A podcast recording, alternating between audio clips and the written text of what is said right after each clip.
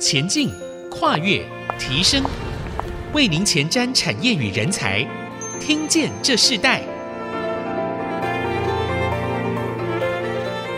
这里是爱惜之音竹科广播 FM 九七点五，欢迎收听《听见这世代》的节目，我是主持人郭兰玉，也祝福听众朋友新年快乐。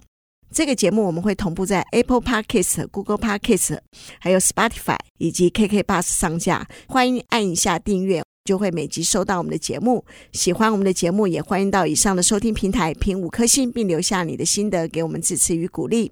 今天的听见这时代的主题，我们要跟大家分享的是台湾人才迁移如何回归。谈到半导体大厂跨国设厂带来的世代迁移潮。针对这个主题，我们知道在去年的二零二二年的十二月二十九日，啊，我们看到台湾的这个主要的晶圆代工大厂台积电呢，在台南的这个科学园区举办了。三奈米量产的及扩厂的这个典礼哦，所以对于台湾是技术和城市的移转，带出许多产业和生活圈的改变。那同样的，也是在二零二二年的美国时间十一月一号，从台湾出发的台积电的这个首批的这个赴美员工呢，他们陆续的迁移在亚利桑那州的这个新厂凤凰城。开始他们新的工作，这些移动的这个台湾人才带去的不只是技术，还有他们的家庭。时代的迁移和产业的移动，都带出了世代的移民潮。二零二三年呢，开春第一集，我们就邀请到的这个曾担任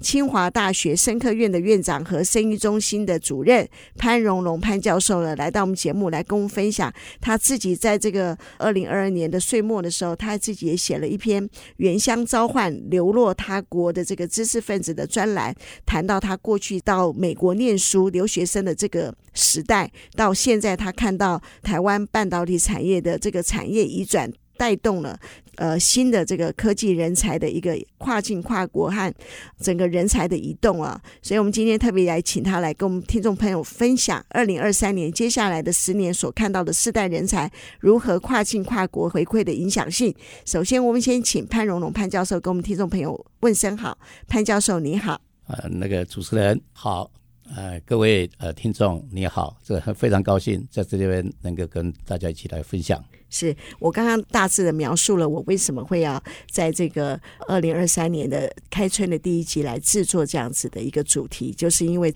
半导体这个产业的一转好像是一个全球的大事啊。那我们在谈到这个过程当中，我们是不是先请潘教授跟我们分享一下这个时代迁移的阶段啊？我自己看到你的专栏里头提到了有分不同的阶段，然后甚至当初的这些知识人才的外流和回归都经过一个转折。我们是不是可以先请教授来跟我们分享一下这个时代的这个这个迁移的阶段里头有哪些不一样的一个时间呢？好，那其实这个人才的这个迁移，自古以来一直都在发生的。好，从呃孔子那时候他带的七十个学生，最少七十个非常优秀的学生，他甚至于受困于陈蔡，然后到一个地步，他甚至于讲说。如果道再不行的话，他臣服于于海，他就又要不只是要在国内这样迁移，他可能要到到海外去了。好，那其实不只是这样子，在圣经里面我们也看到有很多的大迁移。好，那相当多的就是知识分子。好，我们看看摩西，他就是一个 一个带着大家迁移的。那近代几年来的话，就。做华人也好，是中国人也好，他其实基本上大概至少有四次，以我所知道的。啊，第一次当然就是这个抗战的时候，这时候北京的清华大学、北京大学、南开大学，他们呢师生就徒步的啊，当然中间是不是坐火车？他基本上是徒步的，就这样子迁移啊，到这个云南的昆明啊，在那个地方，当然后来在那边成立了一个西南联大。啊、那其实不只是这样子。后来的六四天安门事件也是一样，他原来是纪念这个赵紫阳的一个，就后来变成一个示威运动。然后啊、这个当然当局就觉得说要镇压，所以这些学生们跑着跑就跑，他们最后一的是落脚在欧洲啊、特别是法国很多嘛。那或者是落脚在美国的，那当时有一个非常重要的一个人叫余英时啊，不久前过世的这个余英时，他看到这些学生非常的可悲的样子，他就为他们募款，募了几百万，募款，然后成为一个奖学金，让很多人后来能够继续这个学业。我我觉得非常感动，余英时这么做。啊，那其实跟台湾是比较关系的，大概就是这个九二一的地震的时候，那我们知道这震震央在南投，在当时的那个济南大学才刚刚成立不久，结果这个几个校舍新的校舍都被震垮掉了，没办法上课。啊，这时候当然这个是校长刚好是李嘉彤，我叫李嘉彤是一个非常有人道的一个呃非常好的一个校长，他就跟台大啊去协调，然后带着这些学生到台大。呃，就留在台大这边继续在那受教，一直到暨南大学修复以后啊，再带回来哦。所以这是我们看到这些呃流离失所的这些学生啊，他们怎么表现啊，以及周围的人怎么捐助他们、帮助他们啊，所以这是一个非常感动的一个情况。那这一次的情况就不太一样。前面几次是就是一个战争，然后人祸，刚好是天灾。那么这一次是比较特殊的，是是这个公司就在这边去开创一个一个一个新的一个分厂啊，一群人就这样这样搬过去啊。那跟以前是不太一样，以前是是有点悲剧型的，嗯，那这次看起来就有点像是，可能对某些人讲是个喜剧。感觉好像产业带领着这个国家的扩张哦，对，对不对？可是，在这样的过程当中，我们是不是先请潘教授跟我们分享你自己？呃，也是从台湾到国外念书嘛？当初你自己回来的最吸引你回来最重要的原因是什么？你也是经过了一次迁移，对，基本上是这样说。当时我们都念来来来来台大，去去去美国啊，所以我说这对一个台大的毕业的人，几乎都同学都很多人都都都出去嘛，好。那说实在，那个时候在台湾找工作真的也不太容易，因为就业的机会不太多嘛。那所以顺理成章，我们就说好，那就出去。但是在知道出去以后，说实在，这个从松山机场出门的那一刹那，我回头看到我的阿公就在那挥手，那是我最后一眼看到我的阿公。嗯，然后所以那个痛没有办法讲的。那到美国去以后，说实在，功课压力是那么大，好像可以把我自己。很多事情可以忘掉，但是没有办法。晚上几乎几乎是天天的流着眼泪哭醒的。那我后来我以为我以为是只有我一个有这样问题。后来我问了很多同学，说他们也是一样这个样子哦，只是大家不讲。特别是女孩子啊，女同学那真的是可能比我比我比我更惨。所以那个 nostalgia 就是一个乡愁。我一直觉得是人性的一部分。嗯，是好，可是那时候我记得很多的留学生出国去，刚开始都很思念故乡，可是也很发生一个很奇妙的情况，就是呃，真正回来的人也不多，对不对？哎，明明很思念，可是在那边适应完了，拿到这些学成的非常好的学历啊，呃，甚至呃很好的一个技术经验的过程当中里头，能够吸引留学生回来的条件也不多。那当初潘荣隆潘教授，你是用什么样的一个方式里头吸引你回来？我们在这一段先休息一下，我们在下一段部分，我们要继续邀请潘教授跟我们分享是什么样吸引他。那同样的，也在这个吸引的过程当中里头，现在一个产业移动和家庭的联动性到底有什么样的影响性？我们稍后回来分享。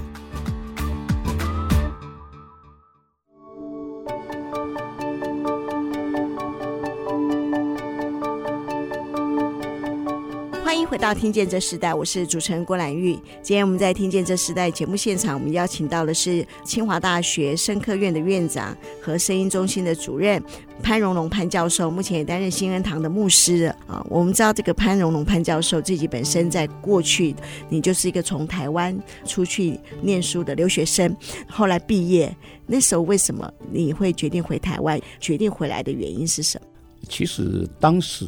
留在美国的人，主要他主要两个是理由了。第一个是因为怕战争啊，怕中共来学习台湾啊等等，所以很多人留在美国其实是躲避战祸，这是可以理解的。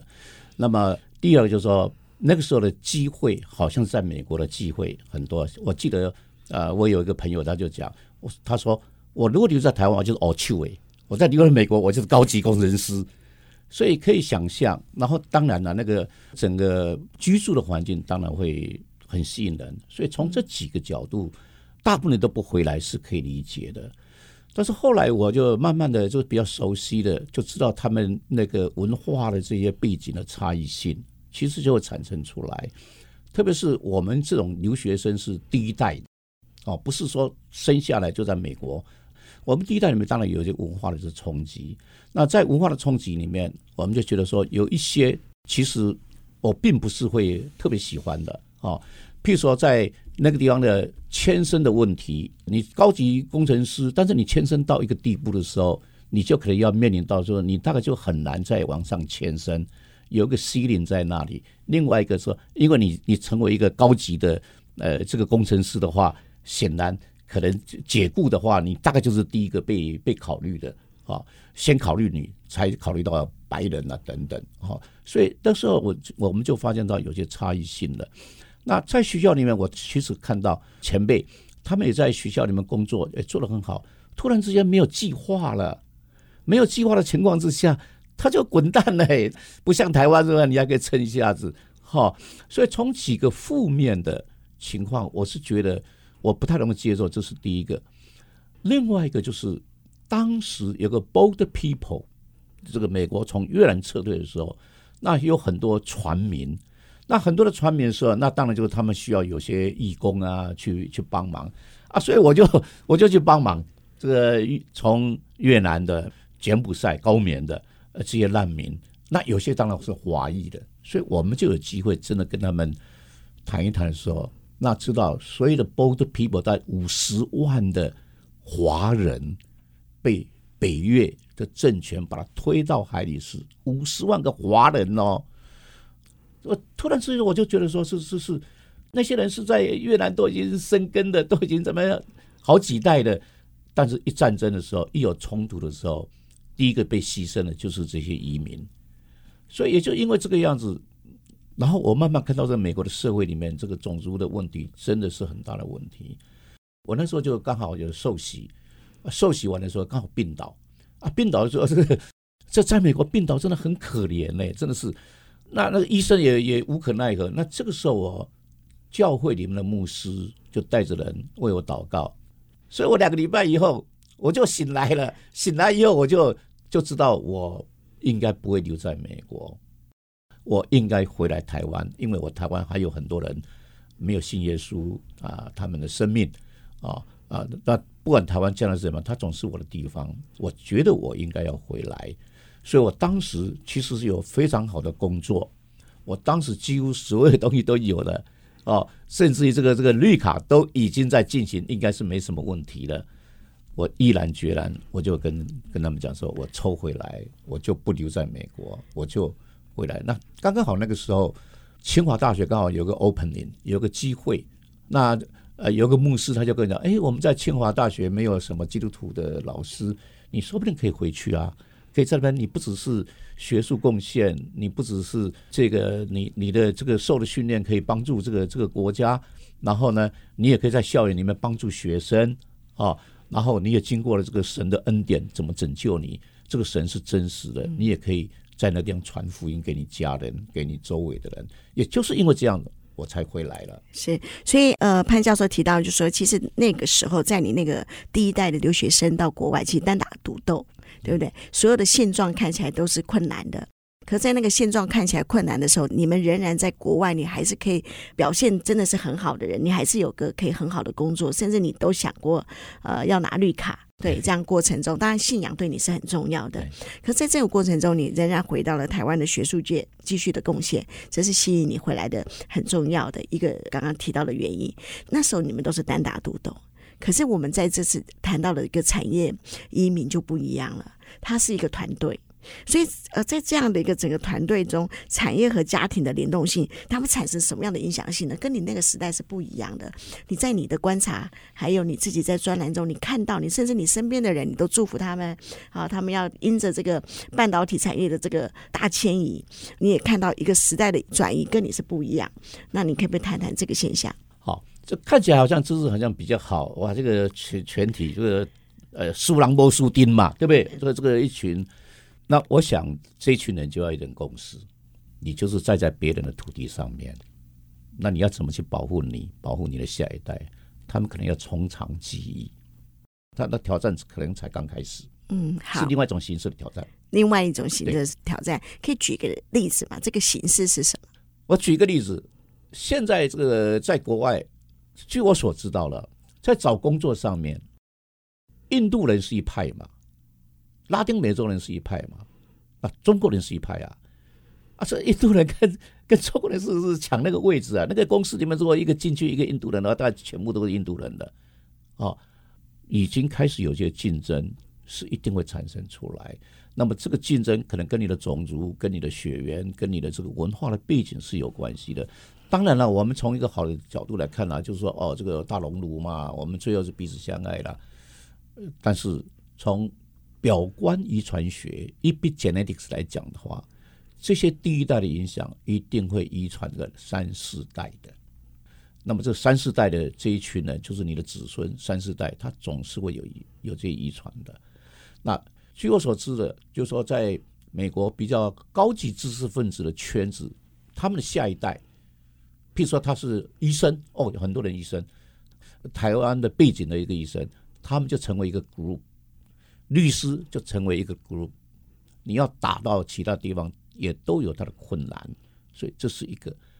这这是还是好的，虎虎爸虎妈。教育下来，这个上好学校的这个这个知识分子都是很不错的，有有这样子，他的生活就会会比较比较那个。我也看过很多下一代的人，我们那个年代，你都讲说，哎，给他们受美好的教育了，所以移民选择留在那里。但是我后后来发现到，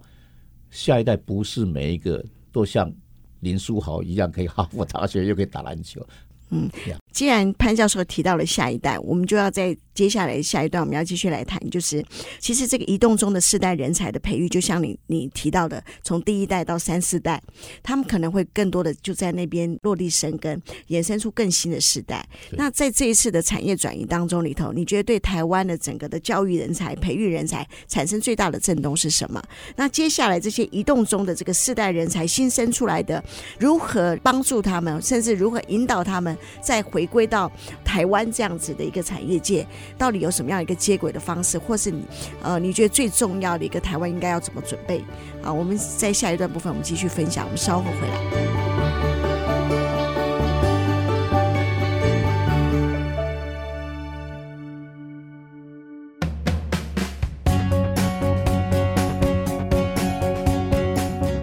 回到《听见这时代》，我是主持人郭兰玉。今天我们《听见这时代》主题谈到台湾人才迁移如何回归哦，谈到了台湾半导体大厂跨国设厂带来的世代迁移潮。这样的一个迁移潮，不止影响这一代，也会影响接下来的许多新的世代。那我们今天针对这个主题，我们邀请到的来宾是清华大学生科院的院长，也是声音中心的主任潘荣龙潘教授。他目前也担任新恩堂的牧师哦。那我们在这一段，我们。就要来谈整个产业移转带走了这么多的台湾的这么重要的人才，你觉得最对台湾最大的震动是什么？当然，突然之间把一群人就带过去啊，特别是我们家这个未来少子化啦，然后我们这个人才需求这个这么急迫的情况之下，呃，是有点雪上加霜的感觉。但是，就从乐观的一个角度来看的话，是这样的了。我觉得年轻的时候哈。到国外去留学是一个非常好的一个经验啊，这是其实应该鼓励。那我也觉得说，他如果去以一种类似打工的样子的那种那种心态去，然后去体会到那边的文化，然后他的山川的美丽的地方，其实我觉得是是一个很好。但是要留在那个地方的话，我觉得是第一代是很辛苦的，这是一个。但是对台湾讲讲，其实也有它的好处，就是。我现在有一群人去，他去领受了以后，他知道这个世界到底是怎么样子，然后对那个文化有些深刻的体认的情况，他毕竟还是个强势的文化。他回来到台湾去的话，我想对台湾的国际化、台湾的未来的。这个整个发展其实是个正面的。那这样子的一个这个移动中的世代人才，尤其是在当地出生的啊、呃，未来的这些新的世代，我们要怎么去呃吸引他们，并对这个国家的产业再次的回归投入？你觉得国家需要做什么样的准备吗？甚至在台湾的产业领域当中，应该要预备什么样的一个条件呢？这一代的人其实出去几年再回来，能够给他们一个很好的安置。我认为这些都是一个非常正面的。譬如说，当年台湾派出去到美国去搞那个半导体的那二十个人，真的是对台湾的影响太大了。那么我们既然有有过这样的一个经验情况之下，是不是这五百个人将来能不能类似像这样的？哦，那以前是二十个人创造台湾的奇迹，一直到现在护国神山，其实都是这批人打下来的。那这五百个人，一方面我是觉得说，也应该也让他们真的很知道说，这个第一代是很辛苦的。那也许你回来，可能你会有更更多的。那我说台湾就应该要预备这些人，他们回来的时候，他们虽然都是集中在半导体，那怎么样的开拓这群人？不是只有在半导体。也许他有更多的这触角，这是怎么去做这个这个工作？我想台积电的在人才培育在那边的那个，我认为说，也许台积电应该做一点点的这样子。那么是借着这个机会，他们在那边有更多的触角伸出去，在专业上面，我觉得这是需要的。第二个就是在文化上面的联系，其实是应该要有。更深一层的文化联系。那我们当年出去的时候，我们都读《中央日报》啊，免费，政府就送我们《中央日报》，所以我们都还知道台湾发生什么事情。那当然，现在的那个资讯也比较比较通了，不见得是一定要这样。但是这个文化上的一个联系，特别是对第一代，其实是一个很重要，因为他们毕竟是在台湾受过训练的。这一代的这些人，如果也能够有一天回国去做另外一些开创，我觉得这是需要的。那么第三个是从人性的角度里面，真的在海外真的需要一个很好的宗教信仰。那所以这个时候，当然我从一个基督教的角度讲说，这个时候当地的教会，其实我是期望说他们真的站起来，也是为了这些都是我们自己的百姓嘛。啊，这个有有个好的宗教信仰，我觉得是应该是是很重要的。嗯，我们知道，其实未来台湾呃，在十年内哦，大概就会也需要四十万个白领工作者。可是我们的出生率大概只有十五万人每年。那这样子的一个一直不断的供需不足的这样子一个情况之下里头，你认为我们要怎么去吸引更多的海外人才来到台湾呢？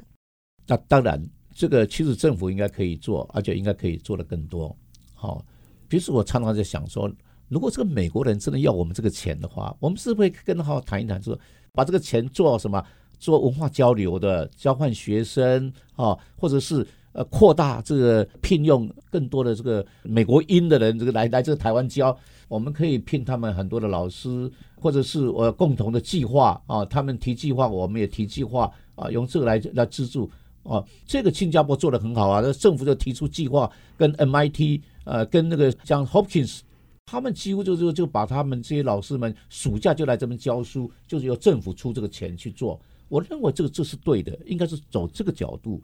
在这财政上面的这个分布，应该是这种情况，应该会是新加坡这一点是是值得做的。那我们节目最后，我们也请潘教授跟我们分享，就是说你认为二零二三年就在这个新的一年，台湾新时代人才的国际竞争力最重要的关键是什么？他们是应该对这块土地有一种热情，